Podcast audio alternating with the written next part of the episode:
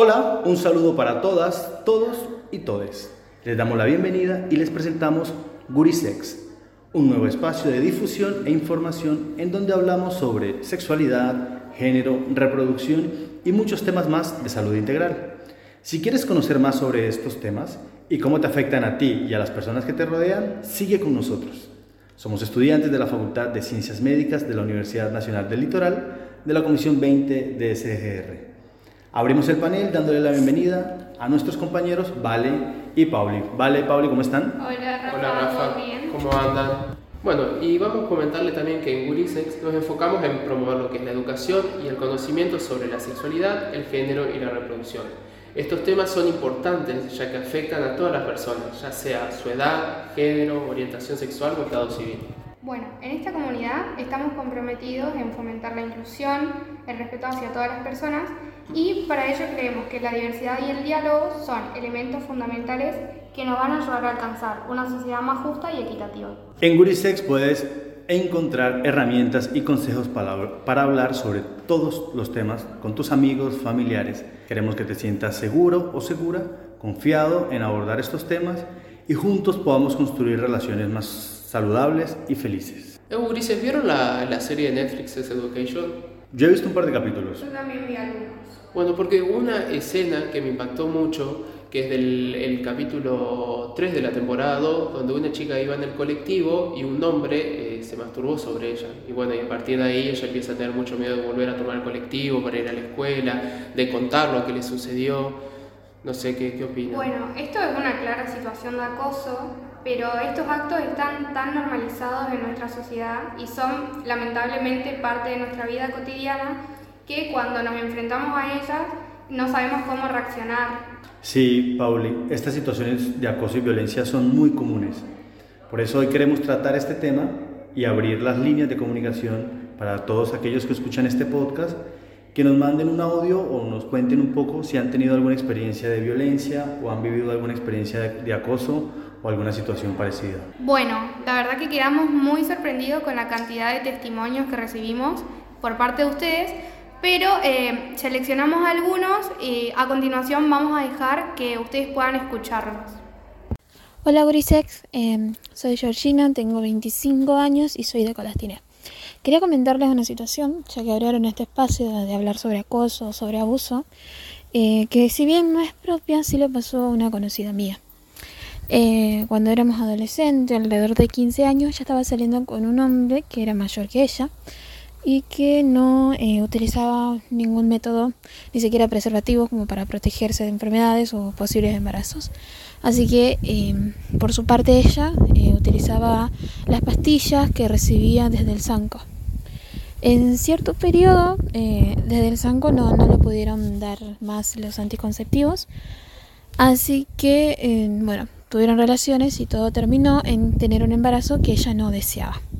Por presión de la pareja y por presión también de su propia familia, eh, tuvo que continuar con el embarazo, aunque ella eh, no, no lo quería.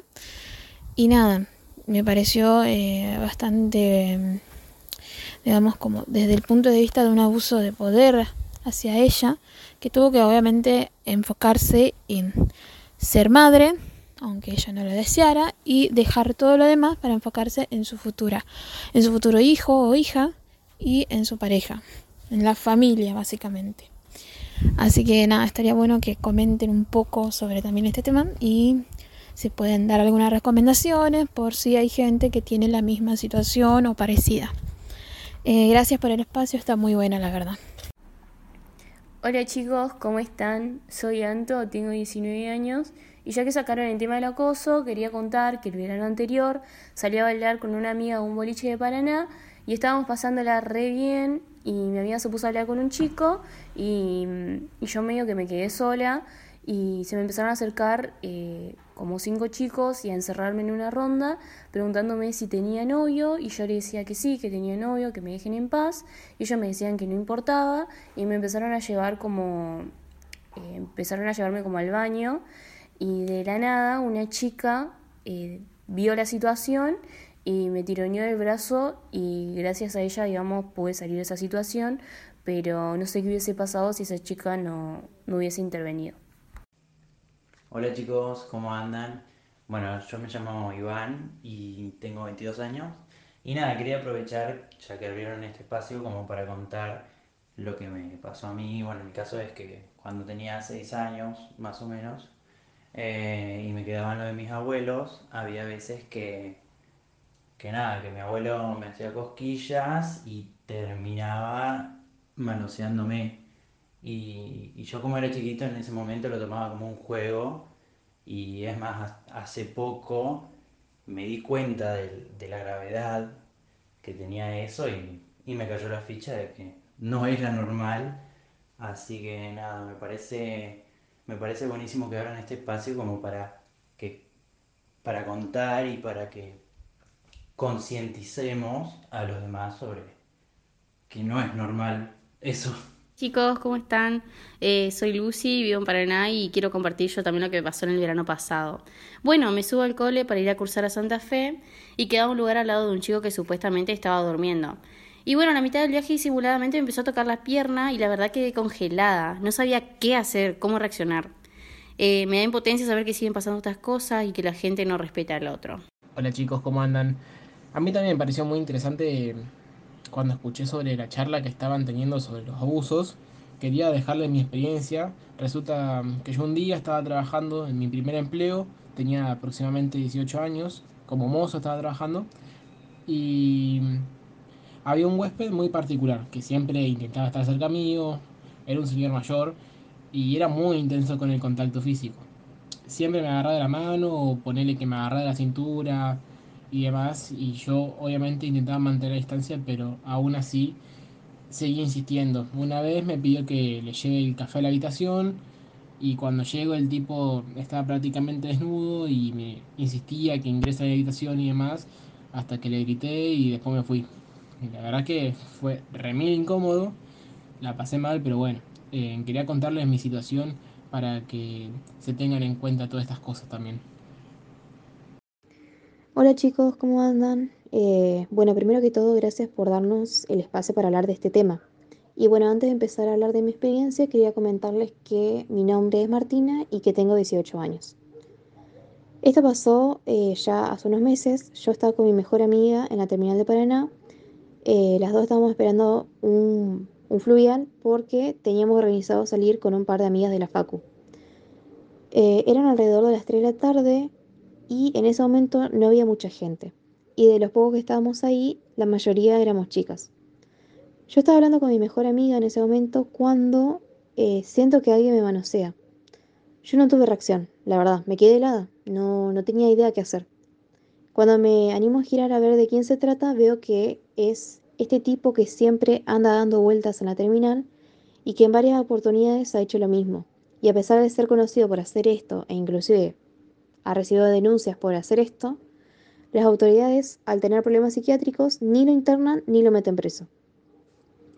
La primera en reaccionar de las dos fue mi mejor amiga que empezó a insultarlo a los gritos. Y yo, que tenía una impotencia tan grande eh, por dentro, pensé que si no hubiera usado short ese día no me hubiera pasado nada. Como nos dimos cuenta, estas situaciones de violencia son más comunes de lo que creemos por eso hemos decidido invitar a dos grandes profesionales de la salud, al médico clínico Agustín Uria y a la sexóloga, la doctora Camila Maldonado.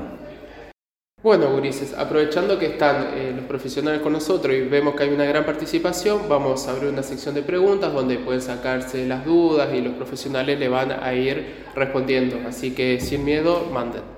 Hola, soy Marti, tengo 16 años, Tenía mucha vergüenza por preguntar, pero este me pareció un espacio genial para resolver mi duda, ya que comencé a tener relaciones y quiero saber cómo cuidarme. Entonces le dije a mi mamá, pero no me quiere llevar al médico. Eh, ¿Ustedes me pueden decir cómo puedo hacer? Hola Gurisex, ¿cómo andan? Mi nombre es Francisco y soy de San Javier. Tengo 20 años y tengo una pregunta. Si por ejemplo estoy en una fiesta y con otra persona estamos los dos bajo el efecto del alcohol o algunas drogas, y en ese momento los dos queremos mantener una relación sexual y al otro día alguno se arrepiente, ¿eso se consideraría como un abuso o no porque en el primer momento los dos queríamos? Un saludo. Hola Urisex, ¿cómo andan? Soy Agus, tengo 18 años y estoy de novia hace un año con un chico y cada vez que le pido que por favor se ponga preservativo a la hora de tener relaciones, me dice que no, que está incómodo, que le aprieta, que no le gusta y nunca sé qué hacer eh, y termino accediendo igualmente. Pero quería ver alguna eh, respuesta que puedan darme de cómo puedo solucionar el problema o qué podría hacer. Hola gente, ¿cómo andan? Bueno, mi nombre es Mía, tengo 15 años. Actualmente eh, estoy de novia, estoy saliendo con un chico de mi edad y estamos teniendo, eh, comenzando a tener nuestras primeras relaciones sexuales. Bueno, mi duda en particular que me gustaría que me aclare el especialista es que eh, yo comencé a utilizar métodos anticonceptivos, me estoy cuidando con pastillas, pero lo que me sucede es que frecuentemente me las olvido o a veces las tomo en diferentes horarios. Me gustaría saber qué es lo que, lo que pasa con eso. e igualmente, siempre con mi novio cuando tenemos relaciones sexuales, yo le digo que usemos preservativo para evitar lo que sería un posible embarazo. Desde ya, gracias. Hola, buenas tardes. Sí, los escuchamos bien. Eh, acá estoy con mi colega que va a empezar a resolver la Hola chicos, ¿Cómo andan? Acá Agustín presentándome. Bueno, vamos a empezar a hablar acerca de la experiencia de Iván y que si bien es un caso muy complicado, que se trata, por lo que Iván nos comenta, de un abuso sexual ejercido hacia un menor en el contexto de violencia intrafamiliar. Bien, para definirlo, así todos los que nos escuchan entienden lo que es la violencia intrafamiliar, es al hablar de violencia intrafamiliar, nos referimos a todas esas acciones a través de las que un miembro de la familia, que generalmente representa una figura de poder, ya sea por la edad o por algún otro factor, perjudica la integridad, ya fuera física o, psicológica, perdón, de otro miembro de la familia. Son casos, como dije, complejos y delicados, que resaltan la importancia de la ESI, que, entre otras cosas, Claro, permite que los niños y niñas adolescentes reconozcan que este tipo de acciones están mal, que nadie puede tocarlo sin su consentimiento y que sobre todo ellos no tienen la culpa de eso y no tienen por qué sentir vergüenza. Queremos dejar en claro esto también, que este mito de que los niños mienten o hablan sin sentido es un error muy grave que comete la gran mayoría de los adultos y para casos tan delicados como estos es mejor actuar lo más temprano posible y esclarecer los hechos. Bueno, después con la experiencia de Anto, eh, podemos decir que las situaciones de abuso dentro de un boliche lamentablemente son muy frecuentes actualmente.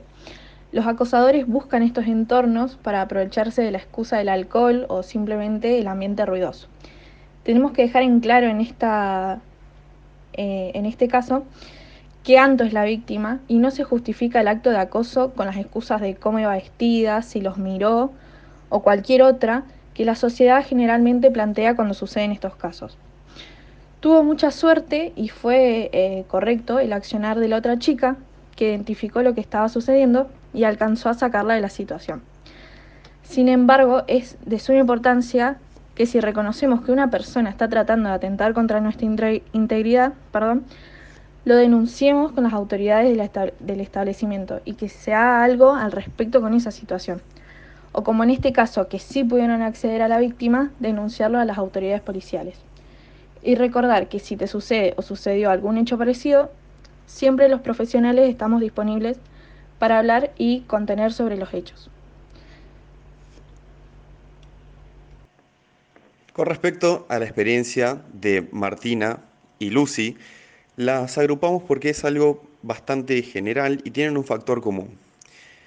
Podemos comenzar despejando las dudas acerca de qué es el, acoso sexual callejero, que es la violencia contra las personas en el espacio público. Se manifiesta en acciones físicas o verbales con contenido sexual contra otra persona que no quiere ni desea participar de esas acciones. Marty y Lucy, como dije, fueron víctimas de acoso sexual callejero. En el caso de Marty, podemos afirmar que las zonas de las terminales a lo largo del país nos reflejan una impresión de inseguridad o peligro, cuando Marty nos comparte su testimonio, al momento de describir al agresor, agrega, este tipo que siempre anda dando vueltas. Por ende, son hechos repetitivos a los que nadie le da solución. Con Lucy, por otro lado, habrá sido una situación de shock, porque como nos relata, la agarró desprevenida.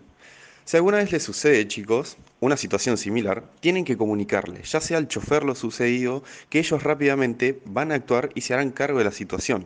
U otra opción sería, al momento de llegar al destino, denunciarnos con las autoridades policiales que siempre vamos a poder ver algún policía dando vueltas por las terminales. Marta y Lucy, muchas gracias por compartir su experiencia y siempre saber que la víctima nunca tiene la culpa de la agresión, ni por su forma de vestir, ni ninguna otra excusa siempre la culpa es del acosador. Saben que siempre que quieran hablar de este tema están disponibles la ayuda por parte de los profesionales como nosotros y tenemos que denunciar estos actos con las autoridades más cercanas siempre. En el caso de el chico que sufrió eh, acoso laboral en el trabajo, para entender más o menos lo que es la violencia del acoso laboral lo podemos definir como que es un abuso de poder ejercido hacia una persona con el fin, el fin de excluirla o someterla. Se puede presentar en forma de agresión física, acoso sexual, violencia psicológica, pudiendo ocasionar daños a nivel físico, psicológico, sexual y también económico. En este caso podemos observar el acoso laboral y abuso de poder, ya que el agresor siempre fue consciente de sus acciones. Es entendible que en estos casos, por miedo eh, a perder el trabajo o a enfrentar a los superiores, la víctima oculta estas situaciones. Pero estuvo muy bueno eh, que pudiste identificar lo sucedido y siempre recordar que hay que denunciar estas acciones de abuso y acoso para hacer valer nuestros derechos. Es terrible el testimonio de Georgina. No, la verdad que es muy, muy impactante. Acá se identifica fácilmente una violación tanto al derecho sexual como al derecho reproductivo. Y pasando a explicar estos derechos, decimos que el derecho sexual, para orientarnos, nos avala que se puede decir cuándo, cómo y con quién tener relaciones sexuales, a vivir la sexualidad libremente, a acceder a información sobre cómo cuidarse, a disfrutar nuestro cuerpo y de la intimidad con otras personas. Por otro lado, el derecho reproductivo nos dice que todas las personas tenemos derechos a decidir en forma autónoma y sin discriminación si tener o no hijas o hijos, con quién, cuántos y cuánto tiempo entre hijos. En el caso de esta joven también se ejerció un abuso de poder, ya que ninguna persona puede obligar a otra a ser madre, y en caso de que la gestante no quiera continuar con su embarazo por propia voluntad, está avalada por ley a la interrupción legal del embarazo y a la interrupción voluntaria del embarazo. Por eso le decimos a Georgina y a todos los que estén escuchando que siempre que escuchen alguna o tengan algún conocido que lamentablemente viva esta situación, se acerquen al centro de salud más cercano o a la comisaría para denunciar estos hechos. Muchas gracias.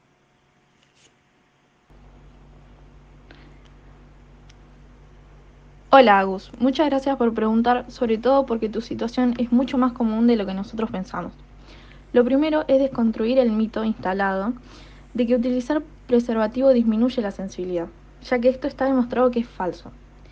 El preservativo tiene mucha importancia, porque es el único método anticonceptivo de barrera que además de prevenir el embarazo, también previene la mayoría de las, de las infecciones de transmisión sexual cuestiones que son de suma importancia para la salud sexual y reproductiva de cada uno de nosotros. Lo que recomiendo es que accedas a la consejería en métodos anticonceptivos con tu pareja para que puedan informarse sobre cada uno de ellos y puedan disfrutar de sus relaciones sexuales, sin dudas ni molestias. Hola Fran, ¿cómo andás? Excelente pregunta la que nos traes al programa vamos a empezar a comentar algunas cuestiones acerca del, alcohol y cómo influye en el acto sexual. El alcohol es una sustancia depresora del sistema nervioso central, es decir, su consumo inhibe la respuesta sexual. Por otro lado, las drogas también afectan la excitación, el deseo y el orgasmo. Por ende, si se consumen de manera simultánea, dificultan directamente a la actividad sexual. Entonces, sabiendo esto, podemos decir que si se encuentra en una situación similar, lo más probable es que una de las partes quiera cometer un abuso sexual y utiliza la pérdida de autonomía de la otra persona debido a la utilización de dichas sustancias. De nuestra parte, desaconsejamos toda práctica sexual bajo los efectos de sustancias nocivas, ya que aumenta la probabilidad de embarazos no deseados y la transmisión de infecciones eh, relacionadas a la de infecciones, perdón, de transmisión sexual. Por eso, entonces, vamos a, aclarar de que en una situación así, mejor que estén acompañados y traten de no abusar de estas sustancias. Muchas gracias, Fran. Hola Marty, tu caso también es muy frecuente en chicas de tu edad. Me parece muy buena tu iniciativa por querer aprender sobre cómo cuidarte y así gozar de tu vida sexual sin incomodidades. Te comento que puedes acceder a cualquier CAPS donde un profesional te brinde consejería en métodos anticonceptivos y recibas el que sea necesario, sin acompañamiento de tus padres o tutor, ya que es un derecho del adolescente recibir ayuda para conseguir el, el mejor nivel de salud sexual y reproductiva. Hola mía, olvidarse de la pastilla es algo que en la consulta siempre pasa. Sin embargo, no debe ser frecuente, ya que afecta a la eficacia del método al ser de tipo hormonal. Tendrías que acudir al profesional que te trata para que te explique a mayor profundidad pero lo primordial al tener relaciones, si es que tuviste un olvido de la toma de la pastilla, es usar el preservativo como método de barrera. Es muy buena su decisión de utilizarlo, ya que, como dijimos anteriormente, además de prevenir el embarazo, también es quien nos protege de las infecciones de transmisión sexual. Acordarse también que hay varios métodos de larga duración que pueden ser más cómodos que los anticonceptivos orales, si es que el olvido es muy frecuente.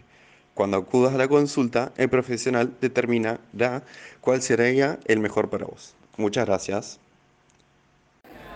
Bueno, quedamos muy agradecidos con nuestros profesionales que vinieron el día de hoy, los, eh, los doctores Maldonado y Uria. Y chicos, Gurises, muchas gracias por participar en este podcast el día de hoy. A Vale y a Pauli, muchas gracias. No, por favor, gracias a ustedes, chicos. Gracias a ustedes, Gurises, que se prenden en estos espacios que son tan enriquecedores para todos. Recuerden estar siempre conectados con Gurisex y sacarse cualquier duda que tengan sobre sexualidad, género, reproducción o salud integral. Acudir a cualquier centro de atención primaria de la salud. Allí van a poder encontrar un profesional que los guíe y los ayude.